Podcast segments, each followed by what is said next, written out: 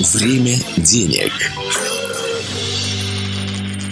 Проект создан при поддержке регионального министерства финансов в рамках программы по повышению уровня финансовой грамотности. Стоит ли бояться быть поручителем по кредиту у кого-либо? Стоит. Вот Всё, сейчас спасибо. объясню, почему. Э, наш- да, да, эфир закончен, собственно. Стоит бояться быть поручителем. А, Очень сложная проблема, примерно так, она даже носит более такой психологический, социальный, какой-то этический вопрос. Потому что а, быть поручителем – это м, примерно то же самое, что когда к вам подходит родственник, друг, коллега, человек, м, которого вы уважаете и общение с которым вы цените, и просит э, взаймы денег. До зарплаты, на покупку чего-то, до завтрашнего дня, еще что-то. Но и вы при этом понимаете, что это не 100 рублей. Да? И не 200, и не 300, и не 500, и даже не 1000. Это более крупная сумма. И вы не знаете, э, ну, все зависит от степени доверия и от степени общения. Но всегда нужно понимать, что, к сожалению, в нашем мире у любой степени доверия есть своя цена. И если, грубо говоря, у вас человек, которому вроде как доверяли всегда и хорошо знаете, он у вас просит, ну, существенную сумму, прям вот существенную, и вы тут уже включаете вот такого супергероя внутреннего и, и такую добродетель на максималках, и вы отдаете ему эту сумму, то возможно, что, ну, не то чтобы вы его никогда не увидите, а у вас будут проблемы с возвратом. К сожалению, таковы реалии. И люди, которые берут в долг или просят вас быть поручителем, а, не, не являющиеся интересантами. Вот, ну, важная вещь, что мы сейчас не говорим о поручителях, которые такие поручители по умолчанию, такие дефолтные. Э, Это, это муж, супруг или супруга, да, когда, собственно, ну, семья берет займ, например, ипотеку. Да, да даже неважно, ипотека это или нет. То здесь как бы немножко по-другому. Или когда молодой человек, там, только что оперившийся с студенческой скамьи, решил жить один, и поручителем являются его родители, например, да, которые, ну, поддерживают его желание жить отдельно, да. Э, То есть это немножко другая история. То есть Купи себе квартиру, живи отдельно, а мы будем Да. у тебя поручителями. да, да, но это как бы другая история, потому что все равно это одна семья. Вот мы мы должны понимать, одна семья и люди не являющиеся членами одной семьи. То есть это уже двоюродный брат, сестра, поручитель, э, друг очень хороший с детства, там, не знаю, знакомый какой-то и так далее. То есть вот, вот это вот мы о них сейчас говорим. То есть когда вам не муж и не жена, и не сын, и не отец, и не мать просят быть поручителем. И вот здесь вам нужно 10 раз подумать. Прежде всего совет такой. Сейчас мы перейдем к нюансам, которые ну, влекут за собой все-таки э, получение этого титула и статуса поручителя. Но э, сейчас первый, первый совет такой. Всегда, если вас попросят быть поручителем, и вы не можете сразу сказать «нет», Всегда берите время на подумать. Это вообще совет правильный и когда у вас просят деньги в долг, и когда у вас эм, что-то либо вообще просят, и вы не можете сразу э, согласиться с этим. Всегда берите время на подумать. Потому что, во-первых, вы можете придумать, а, причину не давать придумать или найти, или вспомнить, да. Во-вторых, вы и не говорите и нет, и не да. И плюс, когда вы говорите, что мне нужно подумать, этот человек параллельно будет искать другой вариант. Взять, взять взаймы деньги или найти другого поручителя. И, возможно, когда вы подумаете, там, день, два, неделю, этот человек уже, собственно, найдет другого там э, помощника в своем предприятии, и тогда, собственно, вопрос отпадет сам собой. Обещать сразу, а потом... То есть вы по- поймите, когда вы сразу соглашаетесь дать деньги в долг или быть поручителем, сразу, ну вот, там типа, да, конечно, мы же кореша там Да, и так легко, далее. да, пошли. Вот. То потом вы э, приходите домой, говорите об этом жене, детям, э, потом приходите на работу, а там, например, ну вот что-то не очень хорошо, там шеф недоволен или бизнес там не так как-то идет, то вы э, понимаете, что что-то нужно... Ну и тут, и тут, тут проблема становится вашей, вот в чем дело. Да? То есть вы сказали, окей, да, я согласен, а а потом начинаете решать собственную проблему уже, то есть не чужую, а свою. Поэтому всегда берите время на подумать.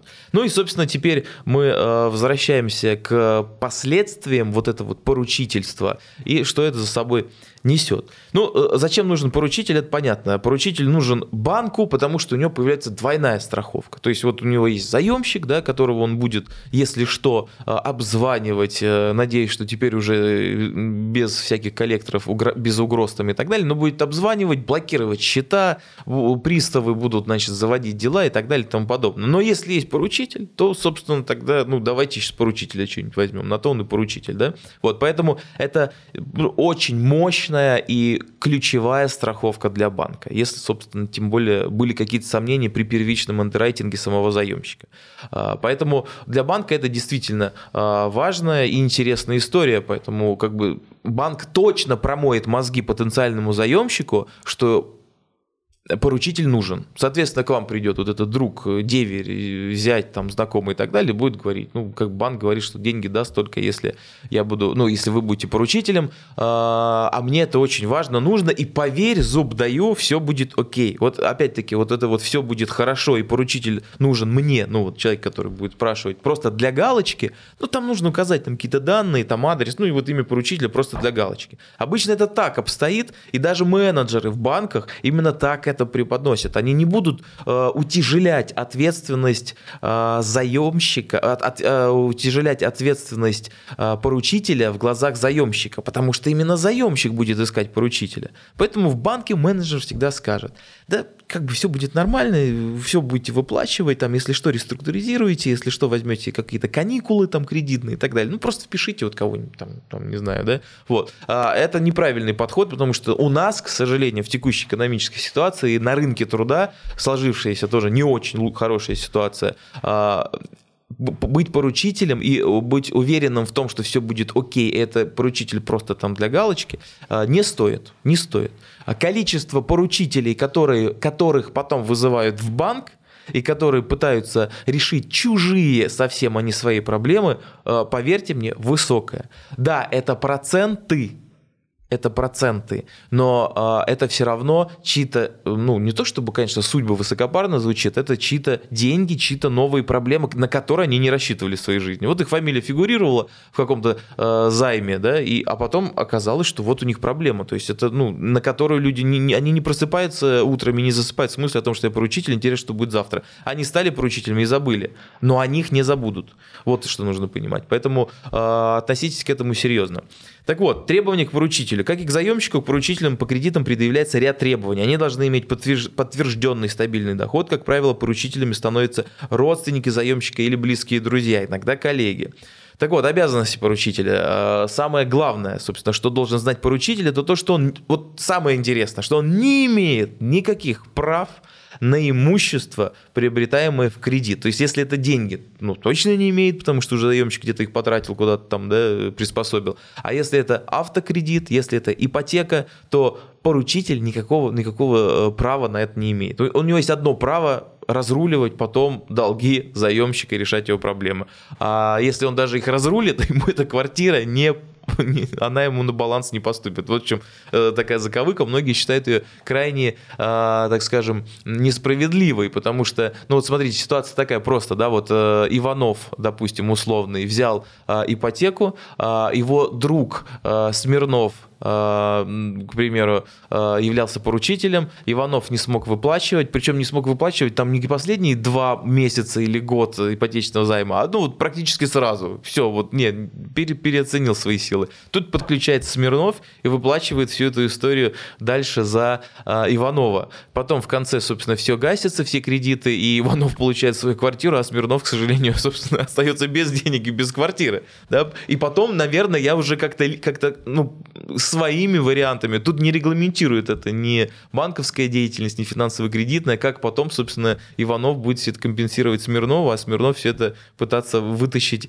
из Иванова. Поэтому как бы здесь, опять-таки. Думайте 7 раз, быть поручителем или нет. Заключая договор поручительства, банк, как правило, сообщает поручителю о том, к какому виду совместной ответственности могут быть привлечены стороны. То есть там еще есть пропорции, детализация, вот кто сколько там когда должен. То есть иногда э, основной заемщик, не поручитель, например, может выплачивать какую-то сумму, но не всю ежемесячных платежей, поручитель ему добавляет. То есть есть, есть и, и такая история. Так вот, ну и самое главное, риски пору, по, поручителя. По большому счету статус поручителя, ну это прям, ну вот хлопоты-хлопоты.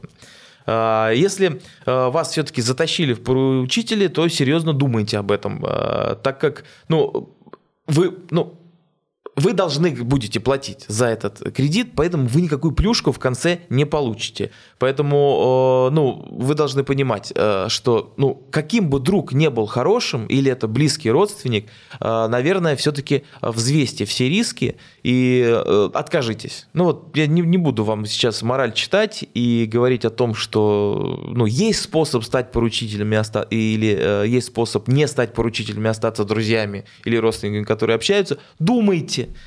да, вы же, это же не детская там площадка, песочница, в которой там кто-то кому-то там что-то не дал совочек, да, и все поссорились разбежались. Все взрослые люди, и если вы будете знать, что вот у вас такие риски, как у поручителя, и если вы не полностью, не на 100% уверены в заемщике, в своем друге, то просто по-честному скажите, что так и так я не могу этого сделать. А, плюс, если вы будете поручителем, который на себя нагрузку возьмет, то к вам будут применяться пени и штрафы, если и вы не сможете вывозить собственно, этот чужой кредит. Поэтому, ну вот, подводя итог, как Антон меня вначале спросил, стоит быть или не быть, стоит ли бояться, не стоит быть и бояться стоит. Время денег.